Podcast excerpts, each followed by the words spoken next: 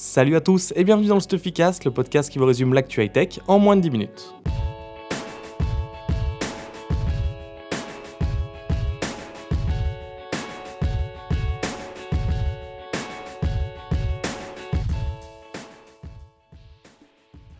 Je suis content de vous retrouver aujourd'hui pour ce nouvel épisode. Il va être assez euh, éclectique, comme on dit, avec euh, les 10 ans de l'App Store. Donc, quelles sont les applications qui ont été le plus téléchargées de tous les temps? Euh, Des employés qui commencent à être en burn-out chez Tesla. un objet connecté complètement insolite. Et notre premier invité qui est Valentin Blanchot, le rédacteur en chef de Siècle Digital, qui va nous parler d'intelligence artificielle et de jeux vidéo. On attaque directement ce Stuffycast avec cet objet connecté insolite qui a été créé par Bose, donc le fabricant de casques et d'enceintes. Et ce sont des écouteurs à réduction de bruit qui vont vous aider à vous endormir. Alors déjà le prix 250 euros. Si vous n'arrivez pas à dormir, ça peut être investi. Et ensuite le concept est assez sympa. Donc vous mettez les écouteurs, ça fait de la réduction de bruit comme tous les casques, mais au lieu de vous jouer euh, votre musique préférée ou votre Stuffycast, j'espère que j'aide des gens à vous endormir, ça me fait plaisir. Euh, ça va jouer en fait des bruits de vent, de pluie, des, bruits assez, euh, assez simples. Et le son va baisser au fur et à mesure du temps pour vous, en, vous amener vers le sommeil. Donc je ne sais pas du tout si ça marche. Je vais essayer de contacter Bose pour pouvoir faire un petit test, voir si ça sert à quelque chose ou pas. En tout cas, les écouteurs qui ont été lancés en crowdfunding il y a quelques mois sont aujourd'hui disponibles à la commande aux États-Unis pour 250 dollars et devraient arriver très bientôt en France. Une petite brève rapide concerne Tesla. Donc Tesla a une très bonne presse, leurs voitures ont l'air ouf. C'est un peu mon rêve un jour d'avoir une Tesla. Si vous voulez m'en offrir une, envoyez-moi des sous sur PayPal, genre 50 000 euros, ça me ferait plaisir hein, si quelqu'un a de l'argent.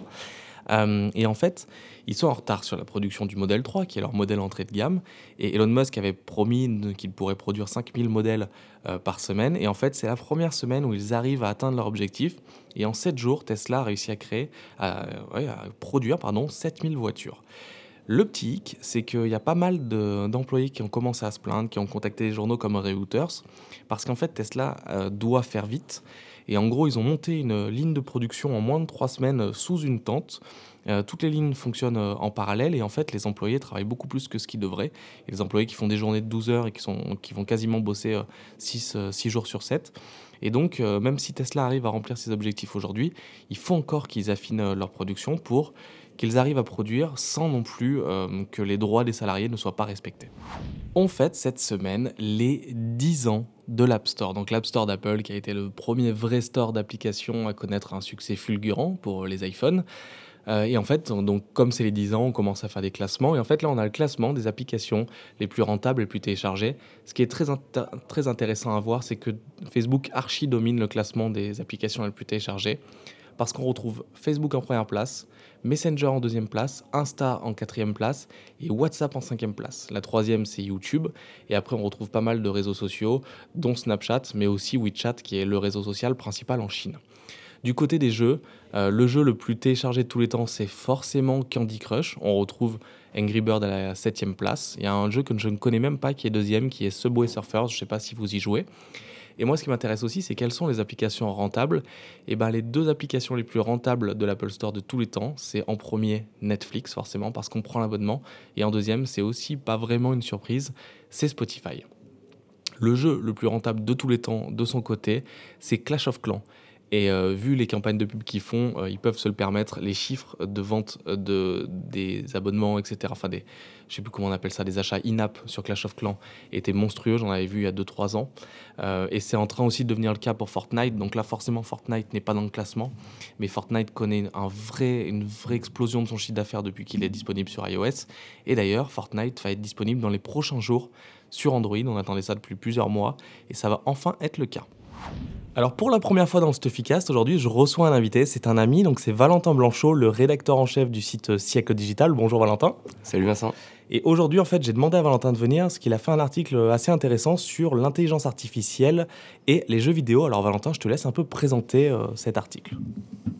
Alors, on va surtout parler aujourd'hui de deux sociétés différentes. La première, c'est OpenAI, qui a été cofondée par Elon Musk et qui a créé une IA qui s'appelle OpenAI 5, qui a joué à Dota 2 et la seconde entreprise, c'est DeepMind, qui récemment a publié une étude où elle a fait jouer ses intelligences artificielles à Quake 3 pour faire de la capture de drapeaux. Donc c'est un mode où euh, on doit aller dans le camp adverse, récupérer un drapeau et le ramener jusqu'à sa base. Donc c'est un type de jeu qui est assez spécifique et qui intègre aussi des mécaniques assez différentes d'un FPS classique. Ok, bah, est-ce que tu peux nous en dire plus? En quoi euh, cette démonstration est impressionnante et montre euh, ce que peut devenir l'intelligence artificielle? Alors, la chose qui est pour moi le plus, euh, le plus important à noter, c'est euh, que OpenAI, elle, elle a joué à Dota 2. Donc, c'est un jeu, un jeu multijoueur. Elle a joué contre d'autres vrais joueurs. Et c'est surtout le processus d'entraînement qui est intéressant, puisqu'elle a eu l'opportunité de pouvoir jouer 180 180 années en continu contre elle-même.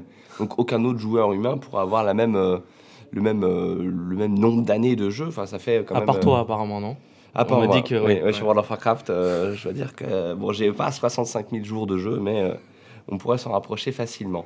Et ce qui est intéressant aussi, c'est qu'il y a des stratégies à mettre en place. C'est du 55, donc il faut arriver aussi à prendre en compte ce que font les autres intelligences artificielles, ce que va faire l'ennemi, arrive à occuper des, des zones euh, dans la carte. C'est très stratégique. Il faut aussi acheter des objets, donc en fait, il faut apprendre aussi à, à, créer des, bonnes articulations, des bonnes mécaniques avec les autres intelligences artificielles en fonction de ce que font les humains. Et c'est ça, c'est vachement impressionnant. Eh ben écoute, merci Valentin, c'était très clair. Si vous voulez que Valentin ou d'autres personnes interviennent dans le Stuffycast, je vous laisse me le dire. Envoyez-moi un mail, envoyez-moi un message sur Encore. Et pourquoi pas d'autres invités dans le futur, et peut-être Valentin qui revient. Je vous remercie d'avoir écouté ce nouvel épisode du Stuffycast. Allez les bleus pour ce soir. Bon, si vous m'écoutez samedi que la France a perdu, bah c'est triste. Si vous m'écoutez samedi que la France a gagné, c'est bien. Si vous m'écoutez dans deux semaines et que la France est championne du monde, c'est parfait. Moi, je vous donne rendez-vous la semaine prochaine pour un nouvel épisode. Comme d'habitude, si vous l'avez aimé, mettez-nous une note euh, sur la plateforme sur laquelle vous l'écoutez, que ce soit Apple Podcast, Stitcher, etc. Ça aide le Stuffycast à se faire connaître. Si vous avez aimé l'intervention de Valentin, bah, dites-le moi. Euh, vous pouvez m'envoyer euh, un, DM sur Twitter, @stuffyfr. Euh, vous pouvez m'envoyer un DM à moi sur Twitter. En perso, c'est @vtbouvier, parce que je m'appelle Vincent Bouvier. Je sais pas si je vous l'ai déjà dit. Euh, et donc, je vous donne rendez-vous la semaine prochaine pour un nouvel épisode du Stuffycast. À la semaine prochaine.